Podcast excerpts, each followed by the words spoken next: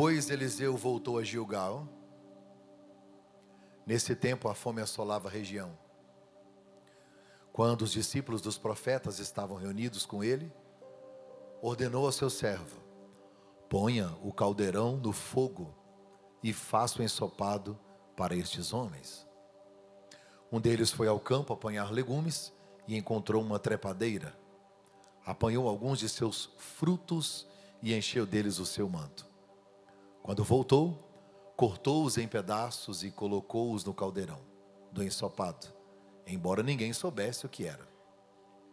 O ensopado foi servido aos homens, mas logo que o provaram, gritaram: Homem de Deus, a morte na panela, e não puderam mais tomá-lo.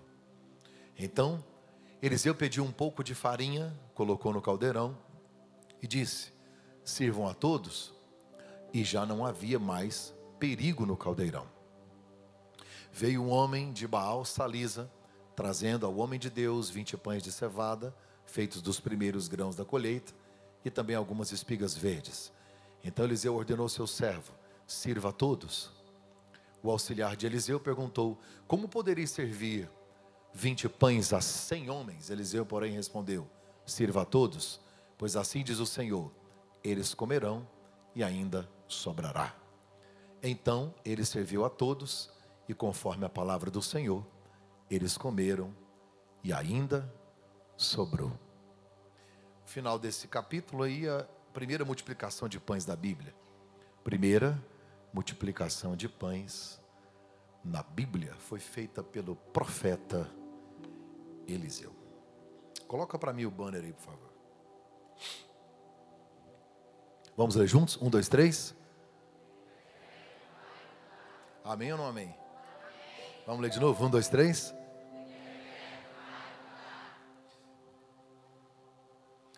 Teve uma época atrás que eu estudava muito sobre a diferença entre homens e mulheres. E acabei estudando tato, olfato, audição, visão e paladar. E a diferença é gritante entre nós, biologicamente falando, né? Biologicamente. Então, o tato da mulher é diferente, o paladar é diferente, completamente diferente a maneira como ela enxerga. Então, a visão é diferente, a maneira como vê as coisas, como vê o mundo, né? A mulher vê mais colorido. E isso não é cultural, é biológico. A mulher vê mais colorido. Tanto é que a mulher ela consegue achar algo que é azul bebê. Eu nunca vi um menino azul, mas tem azul bebê. Então, por exemplo, para ela tem o rosa, tem o pink e tem o salmão. E não dá para você explicar isso para um cara, ele não vai entender. Então, qual a diferença entre marrom, bege e marfim? Me ajuda, gente. Essa é uma diferença que as mulheres enxergam, né? É por isso que, em regra geral, seu marido não acha nada em casa. Principalmente se for na geladeira, ele não acha. Ele pergunta: a maionese acabou. A senhora diz: está aí. Zé, se eu for ir achar essa maionese. E a gente já procurou. O que me deixa revoltado, o que me dá ódio, dá ira. É, a geladeira está aqui, ó. ela vem na geladeira, ela não olha para a geladeira. Ela abre, ela pega a maionese e te entrega. É humilhante. Mas outra coisa na mulher que é mais apurada é o olfato. Você sabia disso? O olfato da mulher é diferente. Então existem períodos do mês que o olfato está mais apurado ainda. Então, por exemplo, uma mulher abre uma geladeira, ela diz: tem alguma coisa perdida aqui. Um homem é capaz de abrir a geladeira, pegar o que está perdido, cozinhar o que está perdido e comer o que está perdido.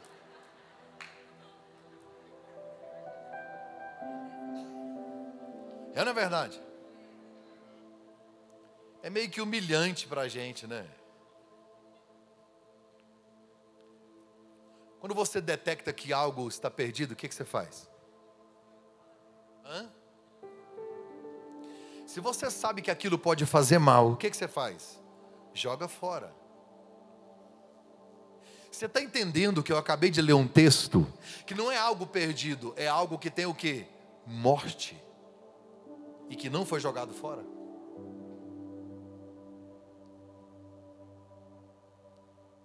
Porque com o homem, muitas coisas se tornam descartáveis. Com Deus, não.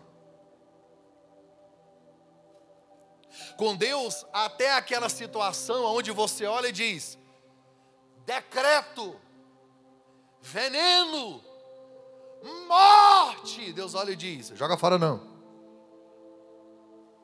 Fizeram tudo errado levaram veneno, decisão errada, precipitada, fizeram errado. Deus pode olhar do céu e dizer: Você fez errado. Então se vire e resolve. Mas não sou eu, é Deus. Aí ele olha e diz: fez errado, fez errado. Pôs veneno, pôs veneno. Vai gerar o quê? Vai gerar morte. Deus diz: não, peraí, vou mudar o decreto. No mesmo lugar que está todo mundo gritando morte, vão ter que gritar vida. Era uma época de muita fome. Eu acho que você nunca passou fome. Você já sentiu fome. Tem gente que sente fome. Que hora? Toda hora. Eu queria que a minha fé fosse o tamanho da minha fome.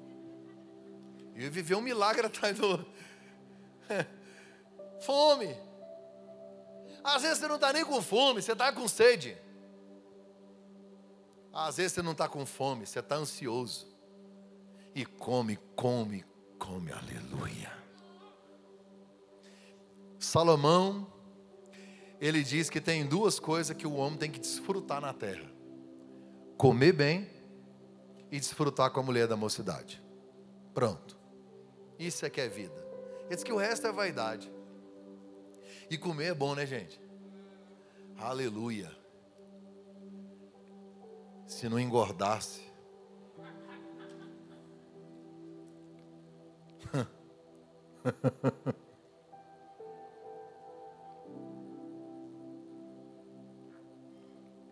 A Bíblia diz que era uma época de fome. Por quê? Israel começou a fazer tantas coisas erradas.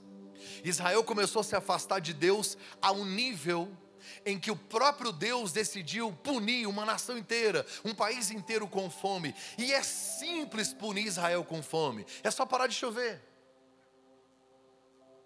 O único rio que tem água, eu vou repetir, o único rio que tem água no país de Israel é o Rio Jordão. Que o dia que você for lá falar, pastor, não é rio, é corgo. Lá eles chamam de rio, para nós é corguim. Porque o goiano, ele só conjuga.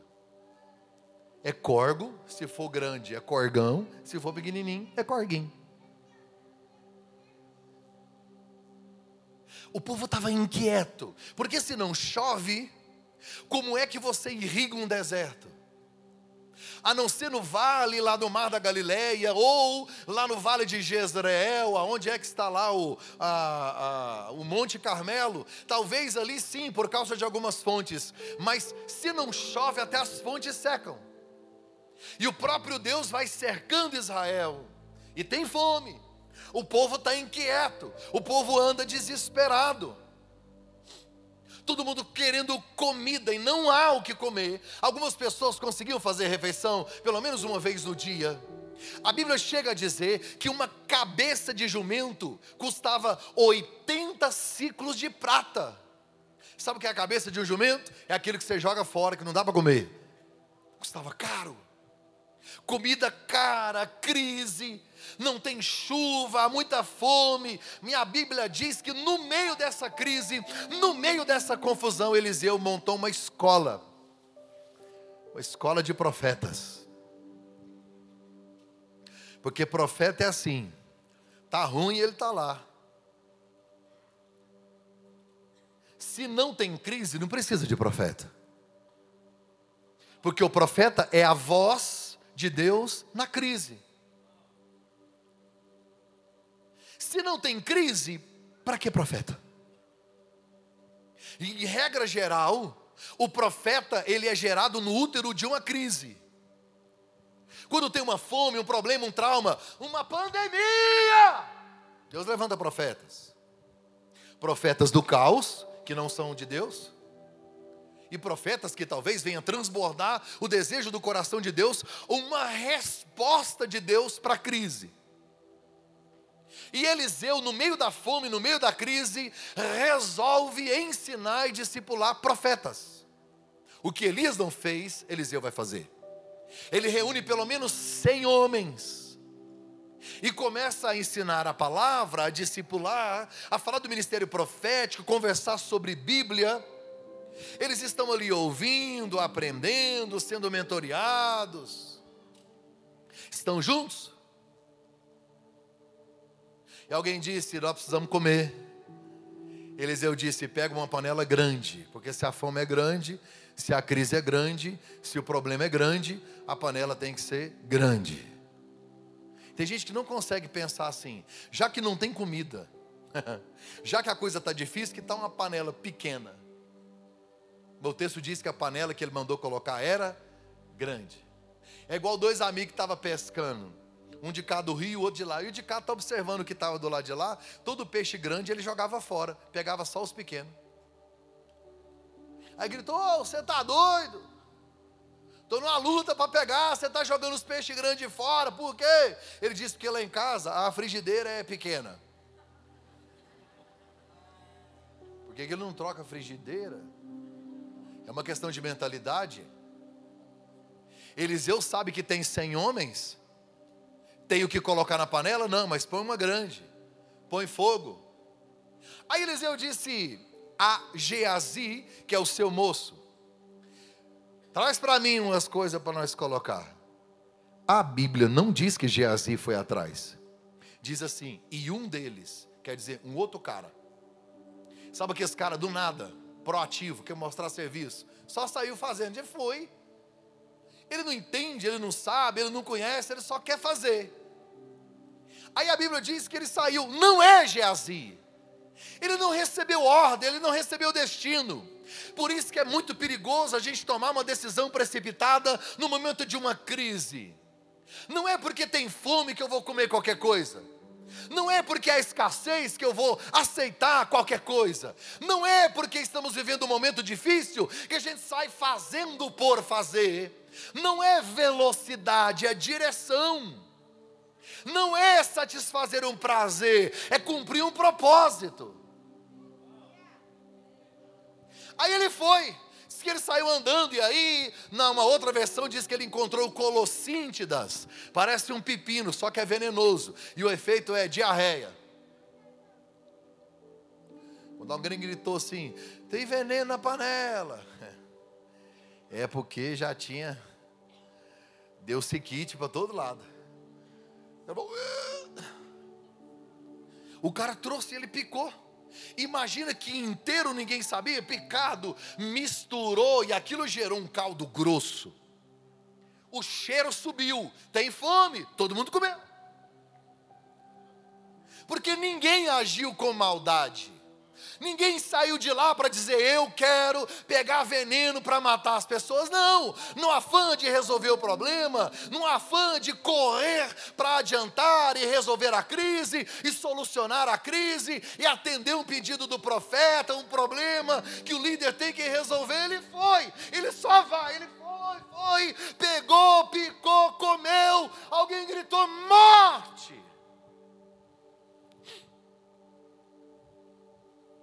Quando todo mundo estava farto, estava satisfeito, não gritaram ao que trouxe, gritaram ao homem de Deus, ainda bem.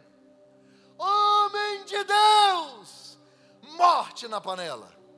Só que não é morte na panela, é morte nos profetas no meio de uma crise, o rei corrompido, o sacerdócio corrompido, a solução para a próxima geração estava na hombridade, na seriedade, na espiritualidade dos profetas. Se o diabo mata eles, acaba com a nação.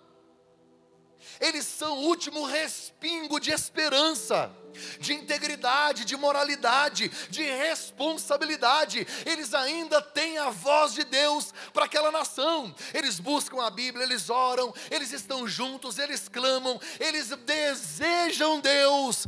Neles está a esperança da nação. E o diabo quer matar todos eles. Tem morte. A morte não está só na panela, a morte está nos profetas. Uma geração sem profetas é uma geração morta.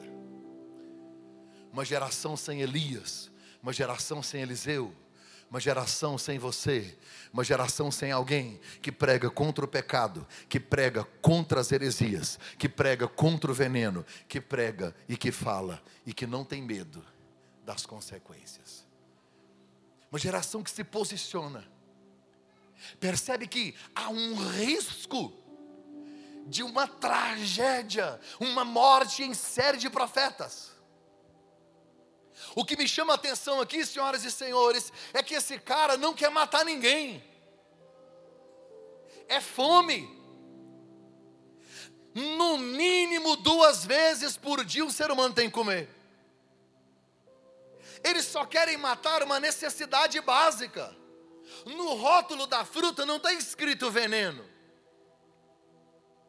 Só que quando comem, eles descobrem que o veneno mata mais rápido do que a fome.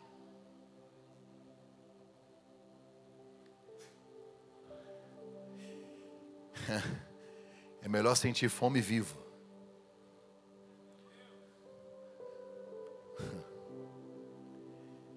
É melhor sentir falta do que comer e morrer, ou você não acha? Alguém gritou a morte. Hoje eu estou pregando para algumas pessoas que em algum momento você tentou suprir uma necessidade básica. Você tentou, tentou atender algo, um desejo da sua alma, do seu coração, coisas simples, comuns da vida. Você tentou resolver a sua situação emocional, envolveu-se num relacionamento que não estava escrito abusivo, não estava escrito adúltero, não estava na testa escrito abusivo, não estava. Mas de repente era. Veneno na panela naquele negócio que você foi fazer, quando você assinou o contrato, não estava escrito no contrato veneno, não estava. Não estava escrito você vai morrer com isso, não. Você não fez por maldade, você só quis atender às demandas normais da sua vida. Quem está com fome quer comer e só tinha colossíntidas. Na ansiedade de encontrar um alimento que sustentasse, que realizasse, que satisfizesse os desejos. Quantas pessoas que, quando perdem alguém e na tentativa de serem consolados, porque perdeu um ente querido, procuram falar com os mortos. É um desejo lícito. Eu fico com dó, porque a Bíblia diz que ninguém fala com mortos. É impossível falar com eles. E aí procura matar a sua fome nas religiões. Tem gente que viaja o Brasil e o mundo à procura de saciar na sua alma uma sede por um Deus desconhecido. Tem gente que, por causa de uma crise financeira, entra num embaraço ausência de relacionamentos, de amigos, ausência de pessoas, necessidade emocional de ter alguém, de abraçar alguém, e aí entra em relacionamentos errados, acaba entrando em relacionamentos abusivos, numa sociedade que não foi Deus quem quis que você entrasse. Talvez para curar uma enfermidade, quantos procuraram o João de Deus? Num desejo legítimo de ser curado eu tenho dó dessas pessoas, o que, é que elas queriam? Uma cura. Eu estou tá doendo, está sofrendo. Ninguém foi lá atrás de um abuso. Ninguém foi lá atrás de sofrer mais uma ferida. Ninguém, ninguém estava lá para isso. Mas às vezes encontraram. Ninguém vem numa igreja esperando ser ferido no processo. Ninguém vem numa igreja esperando ser atropelado por outro. Ninguém vem na igreja, ninguém, ninguém procura esperando por isso. Mas no meio do processo, alguém até na boa intenção pica veneno e coloca lá. O que fazer, pastor? Eu tenho vivido isso na minha vida. Quantas pessoas que por causa de uma carência física, por um desejo sexual, se entregou a pessoas e hoje você está arrependido, arrependida. Gravidez indesejada, aborto, estupro.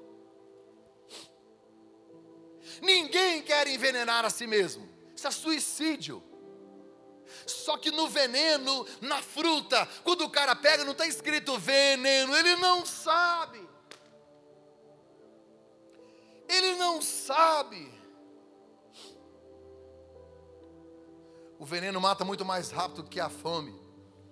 Você sabe qual a diferença entre veneno e remédio? É a dose. Talvez tem coisa que poderia ter sido remédio, mas o exagero.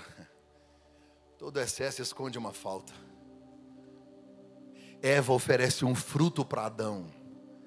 A Bíblia diz que ele era agradável ele chamava a atenção e era saboroso. Grave isso. Todo veneno é doce. Porque se não te der prazer, você não come. Se não te chamar atenção pelo cheiro, pela aparência, pelo prazer, você não come. Só que o salário pode ser muito caro. É por isso que nós não podemos viver por, por prazer, mas por propósito. Porque no afã de resolver imediatamente meu desejo, minha ansiedade, eu acabo me envolvendo em algo que Deus não gostaria que eu estivesse envolvido. Você tem noção que esse veneno no texto poderia ter acabado com o futuro profético da nação? E é interessante que eles estão aqui servindo Eliseu. Eles estão numa estrutura sólida, organizada, tem ensino religioso. Eles têm um grande professor, um grande homem de Deus, um grande mentor, um homem de poder que Deus usa, que faz milagre, um santo homem de Deus, um homem que jamais negociou os princípios de Deus. Mas foi no meio de um lugar bacana abençoado, com cara de Deus, no meio de um lugar sério, alguém gritou: morte!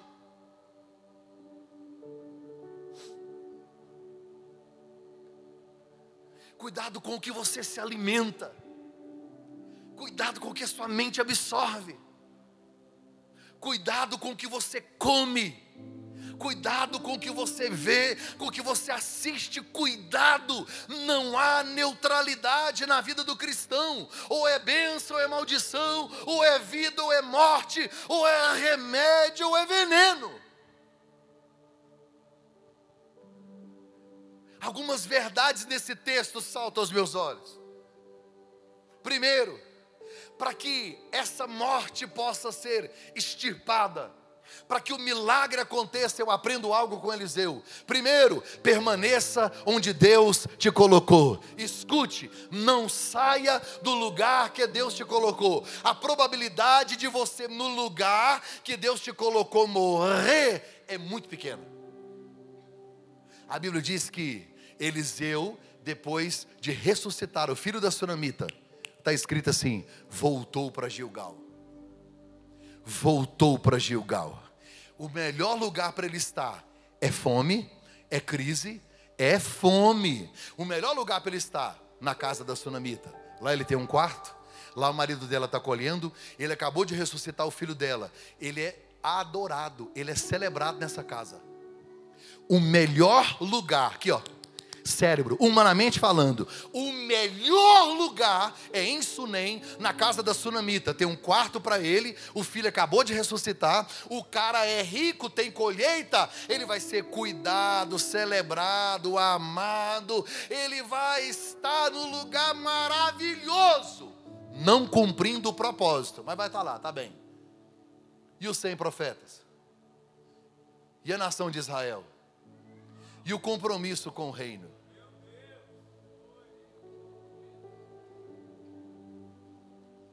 Eu prefiro estar no meio da crise com Deus. Eu prefiro viver a experiência de quase morte com Deus do que lá na casa da sunamita sozinho. Eu preciso cumprir meu propósito. O texto diz logo no início que ele voltou para Gilgal. É o lugar onde ele deve estar. Ele tem um propósito, ele tem um compromisso de ensinar a próxima geração. Ele estaria muito mais confortável na casa onde ele ressuscitou o menino mas ele prefere voltar para a terra da fome, ele prefere voltar para a terra da escassez, ele prefere estar com os servos, ele prefere correr o risco de uma sopa envenenada, ele prefere estar lá, por quê? Porque Deus o chamou para aquele lugar, para aquele tempo e para aquele momento. Agora eu vou abrir um parênteses e vou pregar o que eu tenho pregado no domingo. Elimeleque está em Belém e abre os olhos e vê as campinas de Moabe Moabe tem pão, Moabe tem campinas, Moabe lá está tudo verde, Moabe tem colheita, Moabe tem pão, Moabe tem comida, Moabe tem prosperidade. Eu não vou ficar em Belém. Eu tenho dinheiro para ir para Moabe. Eu consigo comprar passagem para Moabe. Eu posso ir para Moabe. Eu estou indo para Moabe. Eu posso ir para Moabe. Não quero a opinião de Deus nem de ninguém. Só fui. Tchau, obrigado. Morreu todo mundo. Porque em Belém não tem pão, mas tem Deus.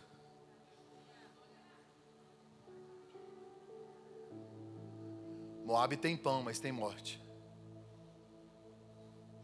Eliseu não fez o que Elimeleque fez. Ao invés de ficar lá em Sunem com a sunamita, o marido e o filho vivo, comendo do bom e do melhor no quarto em que ele estava, volta para a terra da fome, reúne cem homens e manda fazer uma sopa só com água, não tinha nada para colocar nela. Quem te autorizou a sair de onde você está? Está na hora. Não mude por fuga, não mude por necessidade, só por propósito. A necessidade também te empurra, mas será que Deus está nesse propósito? Para alguns há um processo de expulsão. Eu amo a história de Eliseu, porque ele fica em Gilgal. Pastor, por que Gilgal? Porque quando Israel atravessou o Jordão, quando Israel atravessou o Jordão, o primeiro acampamento foi em Gilgal. Foi lá em Gilgal que Josué colocou doze pedras representando as doze tribos. Foi lá em Gilgal que teve a circuncisão das crianças, representando a nova aliança com Deus. E foi lá em Gilgal que celebraram a Páscoa a terceira vez. E foi lá em Gilgal que Deus disse: a partir de hoje, vocês não precisam mais de maná, vai plantar e vai colher. Tem fome hoje, mas é a terra que emana leite e mel. Fica aí.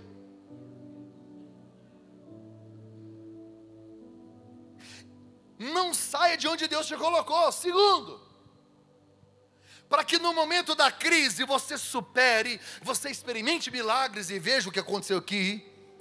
Ouça a voz de Deus. Ouça a voz de Deus. Ouça a voz de Deus. Pastor, eles estavam ouvindo a voz de Deus, cem homens reunidos, todos os dias. Bíblia, Bíblia, Bíblia, Bíblia, profeta, Bíblia, palavra do profeta, Bíblia, palavra do profeta, todos os dias, todos os dias, todos os dias. Mesmo estando debaixo da tutela de Eliseu, ouvindo a voz dele, e eles estudando Bíblia todo dia, a morte ainda visitou lá. Só que quem está resguardado aqui, ó, sabe como sair. Deus não vai te livrar da morte, Ele vai te livrar na morte, porque ainda que esteja morto, eles estão juntos. Tem palavra, tem aprendizado, tem mentoria, tem comunhão, tem alimento sólido, tem ensino, tem oração, tem voz de Deus. Pastor, Deus não fala comigo se você não lê a Bíblia. Para de reclamar que Deus está em silêncio. Pastor, eu queria que um profeta falasse comigo. Eu vou falar agora. Segurei que Deus vai me usar agora. Assim diz o Senhor: vai ler a Bíblia, preguiçoso. Pronto, falou. Aí.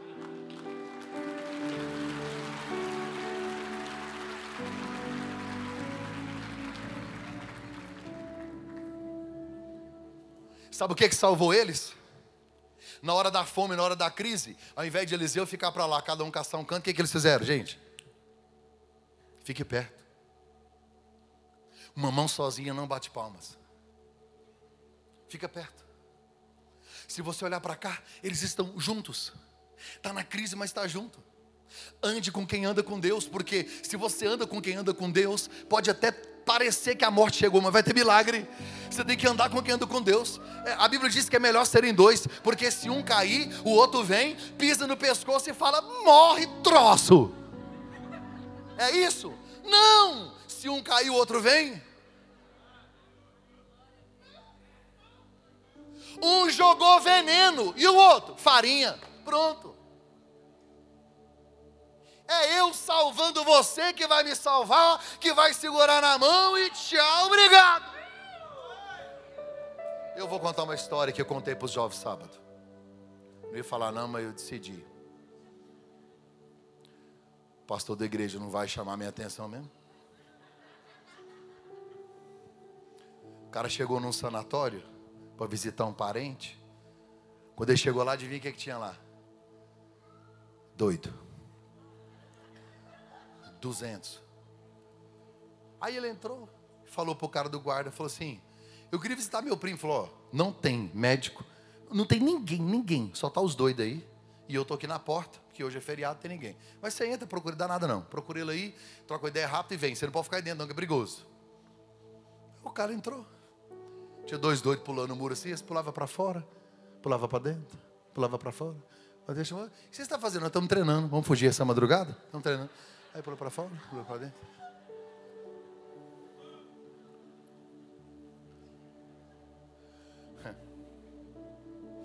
Tinha um outro assim, em frente um, uma poça d'água, uma poça. Uma vara. Sem anzol, sem linha, sem nada, só uma vara. Está fazendo, estou pescando. Já pegou. Você está pegando o quê? Otário. Já pegou algum? O senhor é o primeiro. Ele andou mais um pouco, tinha um, um doido com a carta, um papel de carta, não tinha nada escrito, limpinho, chorando.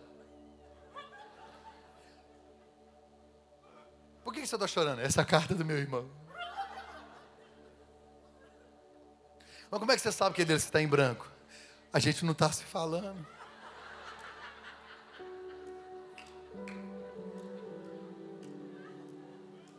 Aí ele saiu de lá. Vocês é engraçado. Aí ele foi lá na porta.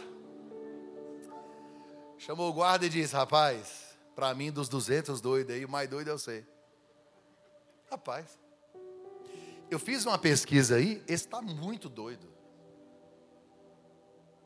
Ser sozinho.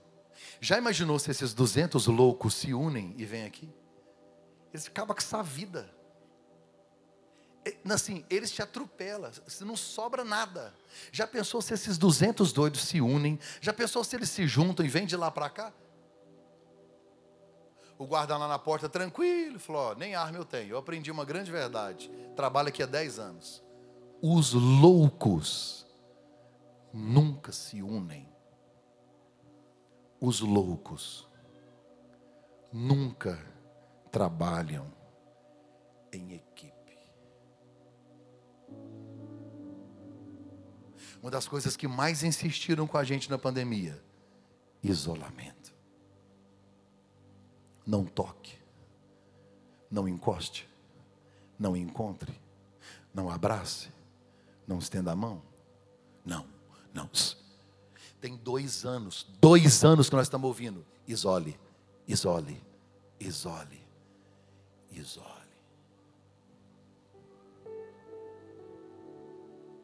O homem mais forte da Bíblia confiou tanto na sua própria força.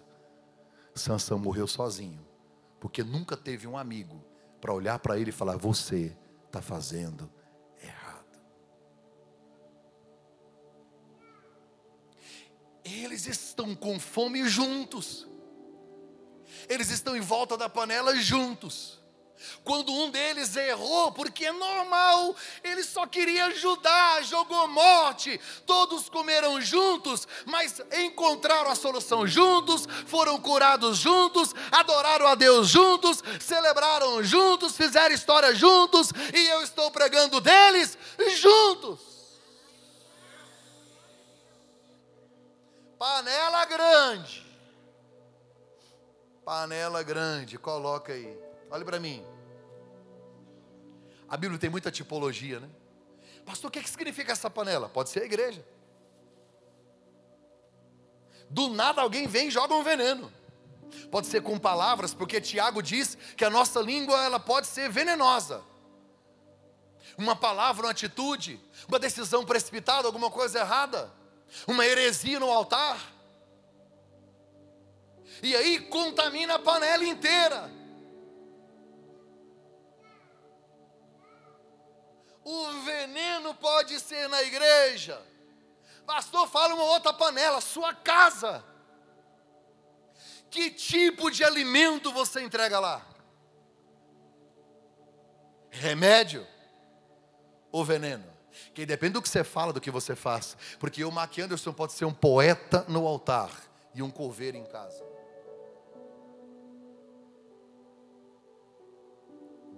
Quantas pessoas envenenando a família com palavras. Ninguém morre com indigestão ao engolir uma palavra que não deveria ser dita. Só pronuncie uma palavra quando ela for melhor do que o silêncio. Palavras dão destino. O apóstolo Tiago diz que a minha língua é como o freio do cavalo e o leme do navio. Ou seja, o leme do cavalo, o freio do, o freio do, do, do cavalo, o leme do navio dão direção, dão destino. Não há palavra neutra. Ou é remédio ou é veneno. Eu posso envenenar a igreja, eu posso envenenar minha casa, eu posso envenenar o ministério, o meu ministério. Quando eu usurpo o altar, quando eu roubo da igreja, quando eu toco no que não é meu, quando eu uso da minha influência ministerial para abusar de pessoas, para pegar dinheiro com gente e não pagar. Quando eu olho para as ovelhas que são vulneráveis, e eu utilizo delas em meu favor, em meu benefício. Uso do ministério não para fruir, mas só para receber. Eu posso envenenar minha alma com pornografia, eu posso envenenar minha alma com vícios, eu posso envenenar minha alma. Talvez você entrou aqui e sua alma está envenenada com amargura, rancor, ressentimento. Guardar ressentimento é como beber veneno esperando que o outro morra. Quem não perdoa dorme com o inimigo todos os dias. Havia duas maneiras dos romanos punir os criminosos. A primeira maneira dos romanos punir os criminosos: crucificação. A segunda, Pega dois criminosos, mata um e amarra no outro. O que está vivo cansa de carregar o outro, dá câimbras, começa a ficar doendo, não consegue mais, não consegue comer. O outro começa a apodrecer, feder. E o que está vivo também. O que, que você carrega na sua alma? Porque uma pessoa envenenada, ela envenena pessoas ela só entrega isso, ela está amarga, ela está azeda, ela só flui isso. Existem várias panelas. Pastor, quais são os venenos? Amargura, ressentimento, pecado, dívida, vício, mentira, pornografia, amizades erradas. Hoje eu vejo até amizades abusivas. Você não pode ser amigo de mais ninguém. Ansiedade o que você coloca nos grupos do WhatsApp é remédio ou é veneno? conselhos venenosos. Quando alguém gritou: tem morte! Aí Eliseu disse: tragam farinha. Não é de mandioca, que nem tem isso lá. É farinha de quê?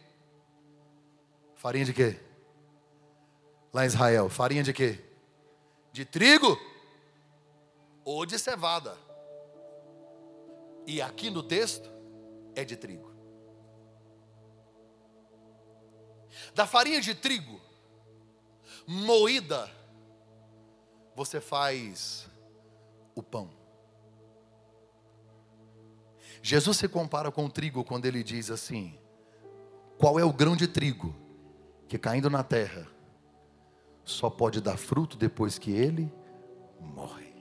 Jesus falando da sua morte e ressurreição. Por que farinha de trigo? Porque ele é o pão da vida. Porque farinha, é o que dá sustância na Bíblia é a palavra. Quem é a palavra? Ele, o Verbo. Quando joga farinha, ela chupa o veneno. E ao invés de jogar a sopa fora, pega a sopa que está curada e manda todo mundo comer de novo. No mesmo lugar da morte. Depois que ele entra,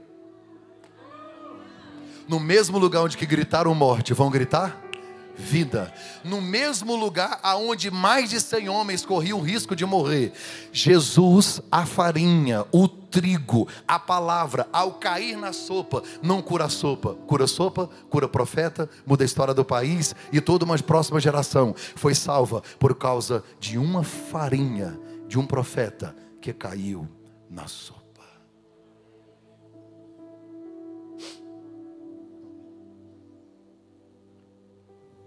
A minha geração é uma geração dos descartáveis. Toda vez que a gente olha uma sopa que está contaminada, o que, que a gente quer fazer? Adulterou, joga fora. Caiu, joga fora. E não cheira bem, joga fora. Olha, teve uma vida estranha, joga fora. Gente, é muito mais fácil jogar fora. Mas o princípio do reino é colocar farinha. Porque onde a palavra entra, Aonde Jesus entra, eu acredito na transformação das pessoas, eu acredito na mudança das pessoas, eu acredito que alguma coisa que foi maldição e que gerou morte para muita gente, para muitas pessoas, dali também pode ser uma fonte de vida. Uma mulher de vida estranha, lá no poço de Samaria, Jesus disse: se você tomar uma decisão certa hoje, vai fluir de você rios de água viva, e não só daqui, mas vai gerar uma fonte para a vida eterna. Não interessa quantos maridos você teve e a vida que você teve. Se a partir de hoje caiu farinha na panela, o que era morte vai virar vida, o que era maldição vai virar bênção, aquilo que estava destinado à morte agora vai dar futuro aos profetas e um país inteiro vai ter a sua vida transformada. Quem estava envenenado foi curado. O veneno não saiu só da panela, saiu dos profetas. Pastor, resume para mim. Quando o oleiro pega o vaso quebrado, ele não joga fora. Deus é especialista em recomeço. Deus é especialista em transformar a morte em vida. Deus é especialista em pegar o que todo mundo, mais de cem gritando: morte, morte, morte, há um decreto. Não é mentira, é verdade. Vai morrer mesmo. Aí vem o especialista em mudar os decretos. Talvez você chegou aqui pensando que o casamento acabou. Talvez você chegou pensando que a sua empresa vai acabar, que a sua família, sabe? Porque ao olhar para a panela e ver o veneno e o resultado que gerou. tudo que você olha à sua volta grita para você: acabou. Aí Deus olha e diz: acabou para você. Para mim, está na hora de recomeçar. Porque ainda que esteja morto, Coloque-se em pé, por favor.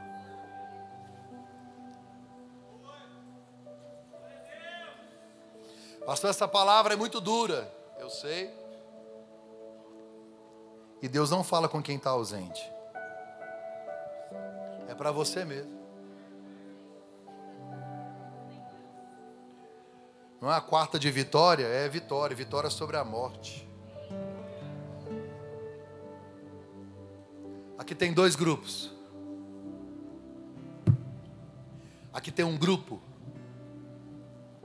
responsável por trazer o veneno e colocar na panela. Deus hoje vai entrar com provisão, porque foi de maneira talvez inconsciente que você o fez. E aqui tem um outro grupo. Estava reunido em oração e de repente colocaram, colocaram veneno na sua panela. Você já viveu um momento, talvez você esteja vivendo isso. Alguém gerou um problema para você. Do nada a pessoa te deixou devendo, foi embora, te largou assim, tipo, se vira com um problema aí. Acontece muito. Alguém vem e gera morte para você e vai embora. Independente de quem foi que colocou esse veneno, hoje tem farinha. Farinha de trigo. Mas para você usar o trigo para fazer o pão, o que, que tem que fazer com esse trigo para virar farinha? Hã? Diga moer. Diga moer. Ele foi ferido pelas nossas transgressões e moído pelas nossas iniquidades. Você não precisa morrer porque tragada foi a morte na vitória. Ele já foi moído. Ele já foi moído. Ei, ele quer entrar hoje nessa panela. É. Porque quando ele entra na panela, não é ele que se contamina, é ela que se purifica. Quando ele entra em contato com a morte, não é ele que morre, é ele quem gera vida. Pastor, o que, é que eu faço? Só pede. Aquele que pede, recebe. Aquele que busca, encontra. Quem bate, abre. Quero que você feche os seus olhos um instante. Coloque a mão no seu coração. Em qual panela hoje você quer colocar farinha?